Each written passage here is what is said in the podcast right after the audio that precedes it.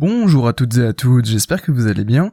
On se retrouve aujourd'hui pour un nouvel épisode de ce podcast consacré aux crypto-monnaies. Alors j'ai vu dans le dernier épisode, enfin hier, que ça va, vous aimiez un petit peu ce, cette nouvelle manière de faire les choses, euh, cette nouvelle manière en fait de présenter le podcast. Bon après c'est vrai que en termes de, lisibilité et de, de, clarté en fait des explications euh, au niveau de comment dire du support visuel c'est pas totalement le top mais en fait comme je l'expliquais hier dans les commentaires du podcast, euh, je peux pas vraiment, euh, comment dire, faire une vraie vidéo. L'idée c'est que je peux juste mettre une image fixe, sinon ça me prendrait vraiment beaucoup trop de temps et je pourrais pas du coup vous livrer un podcast quasiment quotidien.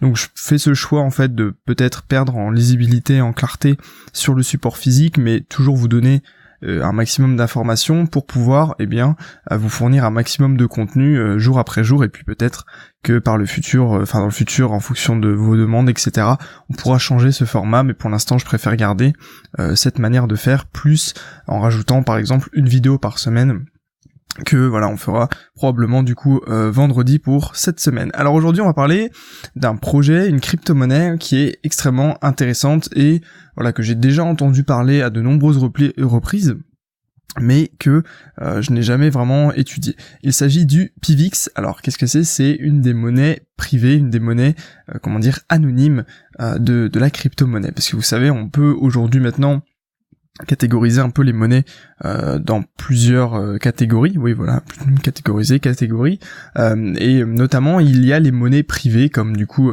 le Monero, le Verge, du coup le, le Pivix, et puis bien d'autres, j'en passe, j'en passe énormément. Et donc c'est toujours un peu le débat pour savoir quelle est la crypto-monnaie la plus anonyme, quelle est celle qui va permettre de totalement opacifier les échanges, etc.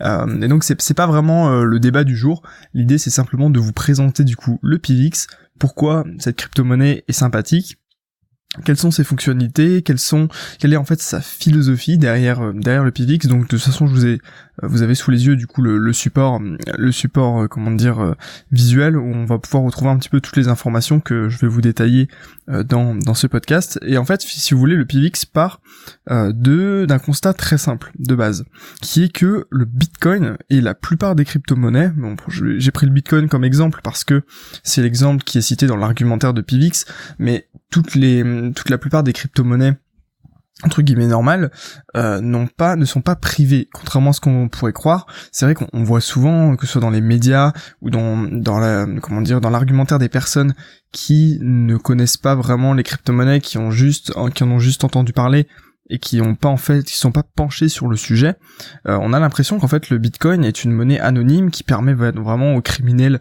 eh bien, d'aller un petit peu euh, contourner la loi, etc., pour pouvoir faire des virements et que finalement, voilà, le, Bitcoin c'est vraiment une utilisation euh, plutôt plutôt criminelle et pas comment dire euh, euh, et, anonyme si vous voulez qu'on pourrait justement utiliser le bitcoin pour des fins illégales.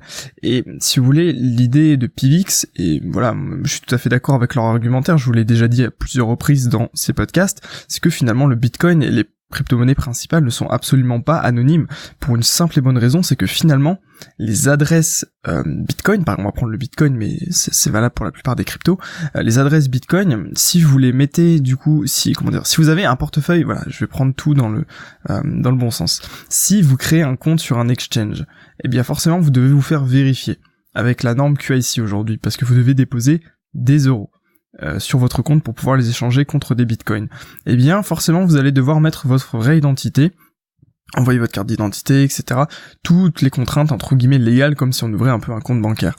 Et ce qui est, ce qui est intéressant, c'est que finalement, quand vous allez créer votre portefeuille Bitcoin sur la plateforme, eh bien, automatiquement, votre adresse Bitcoin est potentiellement reliée à vos coordonnées, aux coordonnées du propriétaire du compte, à vos coordonnées personnelles.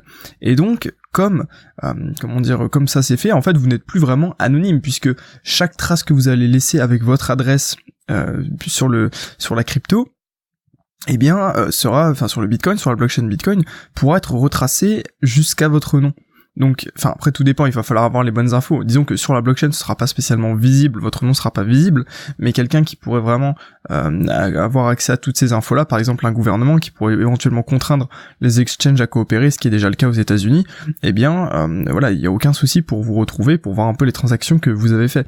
Et, et voilà, et vous allez me dire, ok, bah oui, mais, c'est bien beau tout ça, mais euh, pourquoi c'est pas non plus, comment ça se fait que c'est pas non plus autant anonyme?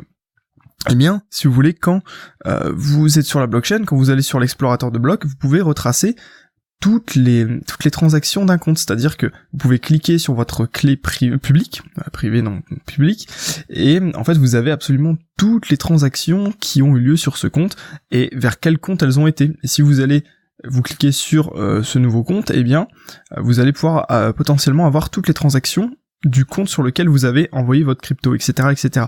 Donc ça n'en finit plus. On peut vraiment tout savoir. À partir du moment où on peut relier une adresse publique à un nom, grâce aux exchanges, eh bien là, il n'y a plus du tout euh, d'anonymat. Et donc voilà, pour, pour passer au PIVX, je me suis un petit peu attardé, je suis désolé. Euh, pour passer au PIVX, du coup, euh, le PIVX a trois principes en fait de base qui ont dicté en fait la construction de cette monnaie.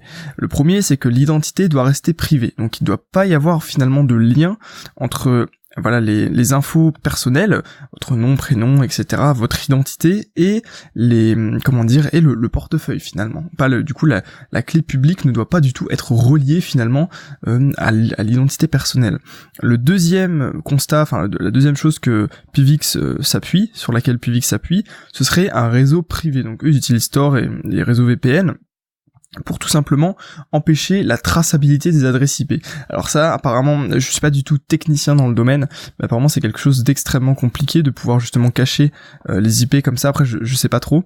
Euh, je vous avoue que j'ai un peu juste regroupé les informations que j'ai réussi à retrouver euh, sur Internet, mais a priori ça c'est pas évident à faire et c'est une des rares crypto-monnaies qui est capable justement de, de faire ce genre de choses. Après, je sais que par exemple Monero doit le faire aussi. et enfin, troisième troisième pilier entre guillemets euh, pour Pivix, c'est que les transactions doivent rester privées et ils ont élaboré en fait un protocole qui s'appelle ZeroCoin. Alors on va justement l'idée de ce podcast c'est justement d'un peu de détailler ce protocole, pourquoi, euh, comment dire, à quoi il sert, comment ça fonctionne, et puis quelles sont un peu les autres fonctionnalités du PIVX parce que vous allez voir qu'il y a une particularité très intéressante au niveau de la proof of stake qu'on verra du coup après euh, plus vers la fin de ce podcast. Alors, euh, enfin ouais, tout à, euh, pas dans, pas très longtemps. du coup, comment fonctionne le protocole ZeroCoin Quelle est l'idée qui se cache derrière ce protocole? C'est qu'en fait, si vous voulez, sur votre portefeuille, vous avez ce qu'on appelle du coup des PIV. Ce sont du coup les, bah, comment dire, les, les, la monnaie public entre guillemets qu'on peut voir sur votre portefeuille. Je pense que ça c'est quand même possible de pouvoir voir un peu euh, sur tel portefeuille il y a tant de PIV puisque c'est forcément comme une sorte de blockchain. Après en fait on peut pas relier euh, l'adresse publique euh, à la personne donc finalement voilà ça reste ça on sait qu'il y a tant par exemple tant d'argent sur ce portefeuille mais on sait pas comment dire, on sait pas à qui ça appartient. et donc, on peut transformer du coup ces PIV en ZPIV, donc c'est-à-dire des des, des pives anonymes. En fait, c'est comme si vous aviez du coup de la monnaie qui est publique et visible et que vous transformiez du coup en monnaie qui, bah, on sait pas qui elle appartient, etc. Vous l'envoyez du coup dans le système et là, euh, la personne qui doit recevoir vos, euh, comment dire, vos, votre crypto reçoit du coup les ZPIV et donc on ne sait pas en fait d'où ils viennent.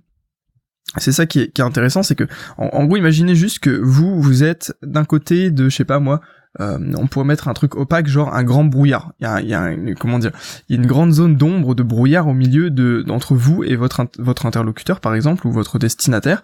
Et vous, allez envoyer votre monnaie. Et en fait, la monnaie n'est absolument pas traçable. Elle va passer du coup dans cette zone opaque et derrière, elle va ressortir du coup sur le portefeuille de l'autre personne, mais on sait pas qui a envoyé la monnaie à qui, etc. Parce que voilà, là je vous ai pris un exemple avec seulement deux personnes, mais l'idée c'est qu'il y a des milliers de transactions toutes les secondes, et donc voilà forcément, en fait on sait pas euh, quel est le quel destinataire, quelle est euh, la personne qui a envoyé la monnaie, etc. Parce que la monnaie euh, et du coup n'est plus identifiable. Parce que vous savez les, bitcoins par exemple ils sont entre guillemets euh, traçables dans le sens où ils ont chacun un numéro. Enfin il y, a comment dire euh, c'est comme si c'était un peu des billets marqués. On peut vraiment savoir à peu près quel bitcoin a fait enfin a fait tel circuit etc alors que du coup les ZPIV non forcément ils vont être anonymes et derrière ils vont passer dans ce cette opacité, ce brouillard et puis derrière hop ils ressortent sur le portefeuille et la personne convertit ses ZPIV en PIV normaux et puis il y a aucun souci. C'est ça, c'est ça en fait l'idée du protocole euh, Zero Coin et donc je trouve que c'est plutôt euh, intéressant d'avoir cette idée. Ça, ça fait un peu comme le Verge. Où, en fait le Verge vous convertissiez votre portefeuille public en privé enfin en privé, en ouais, en, portefeuille euh, où en fait on pouvait pas vraiment voir vos transactions pour pouvoir faire des transactions à droite à gauche et vous aviez du coup à la fois un portefeuille public et à la fois un portefeuille privé. Et du coup, en fait, le, le PIVX s'appuie sur ce qu'on appelle le SwiftX. Le SwiftX, en fait, c'est un système qui permet des transactions quasi instantanées dans le système. Il me semble que euh, il y a un bloc qui est miné toutes les euh, toutes les 60 secondes, donc toutes les minutes. Alors après ça, je suis pas sûr à 100%. Je vous avoue que j'ai pas vérifié au niveau du SwiftTX, mais voilà, toujours est-il que c'est une blockchain extrêmement rapide euh, par rapport à certaines autres. mais après, ça paraît logique parce que plus c'est rapide aussi, plus potentiellement, enfin moi c'est traçable je pense, après voilà je suis pas du tout un expert dans, dans la traçabilité euh, des, transactions. Et donc là où je voulais en venir, c'est euh, la chose intéressante, la proof of stake, donc en fait la, la preuve d'enjeu, euh, qui est une preuve d'enjeu 3.0. Alors pourquoi j'ai mis ça? Parce que ils ont bien insisté sur dans la communication de Pivix sur cet aspect-là des choses, et je vais vous expliquer un petit peu tout ça. En fait, si vous voulez, c'est basé sur une version du Bitcoin. En, gros, euh, c'est cette proof of stake. Alors, je sais pas exactement techniquement ce que ça signifie, mais euh, l'idée, c'est que voilà, la proof of stake, qu'est-ce que c'est? C'est que vous allez mettre en comment dire, vous allez mettre votre crypto, euh, comment dire ça, en jeu entre guillemets. Voilà, c'est pour ça que ça s'appelle preuve d'enjeu. Et vous allez du coup aider en fait le réseau à à fonctionner en mettant en bloquant votre crypto. Et du coup, comme la crypto est sur le réseau, eh bien vous allez être récompensé par des intérêts en fait sur l'argent que vous avez mis tout simplement sur le réseau. En grosso modo, ça fonctionne comme ça, la proof of stake. Alors après, je pense que si jamais vous, ça vous dit, je ferai peut-être une vidéo pour vous expliquer un peu plus en détail la proof of stake, parce que euh, moi-même, j'ai pas là, je vous explique ça comme ça, mais c'est vrai qu'il y a probablement plein de petits détails que j'ai pas, que je vous ai pas du coup euh, communiqué avec cette simple explication. Et donc, quel, quel est l'avantage en fait de cette proof of stake 3.0 C'est que en fait, il y a une prise en compte de la durée d'existence de la monnaie dans le portefeuille. Qu'est-ce que ça veut dire? Ça veut dire que à partir du moment où votre monnaie va rentrer dans le portefeuille et va rester plus longtemps. En fait, plus la monnaie est restée depuis longtemps, et plus vous allez avoir de poids sur le réseau, et donc plus vous allez gagner potentiellement des intérêts. Parce que en fait, il y a plusieurs proof of. Il y a par exemple la proof of qui dirait voilà, euh, moi je, je mets euh, euh, comment dire, j'ai 100 100 unités de cette crypto, je les mets. Toi t'as que 10 unités de cette crypto, donc potentiellement moi je vais gagner du coup 10 fois plus que toi en termes d'intérêt. Mais là, si la personne a ces 10 cryptos, ces 10 unités de crypto depuis 10 fois plus longtemps que moi, potentiellement, eh bien, elle peut gagner autant que moi. Vous voyez un petit peu l'idée?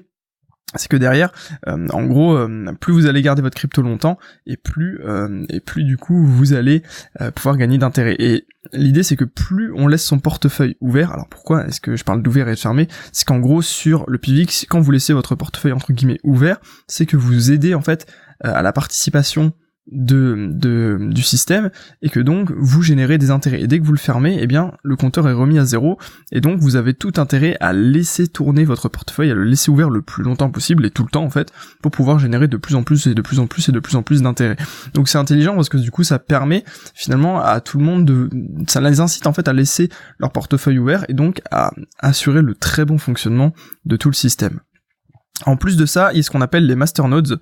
Alors qu'est-ce que c'est que ça? En fait, si vous voulez, c'est en fait euh, c'est si vous voulez offrir carrément euh, vos, vos, services au réseau, vous pouvez du coup bloquer 10 000 PIVX, donc ça fait quand même une certaine, euh, un certain montant.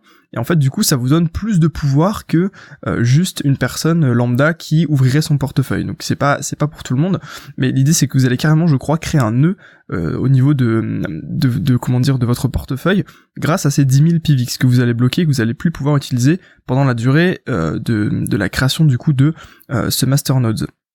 Et donc en fait ça permet euh, de pas mal de choses, notamment de prendre des décisions avec euh, l'équipe dirigeante entre guillemets, parce que vous allez pouvoir voter pour des budgets, et puis votre récompense en intérêt sera beaucoup plus importante que euh, quelqu'un qui ouvre juste son portefeuille. Et là où il y a quelque chose également de très intéressant, il y a une sorte de mécanisme à bascule au niveau de la distribution de la récompense, dans le sens où la distribution de la récompense est équitable à la fois entre les masternodes et euh, les utilisateurs lambda.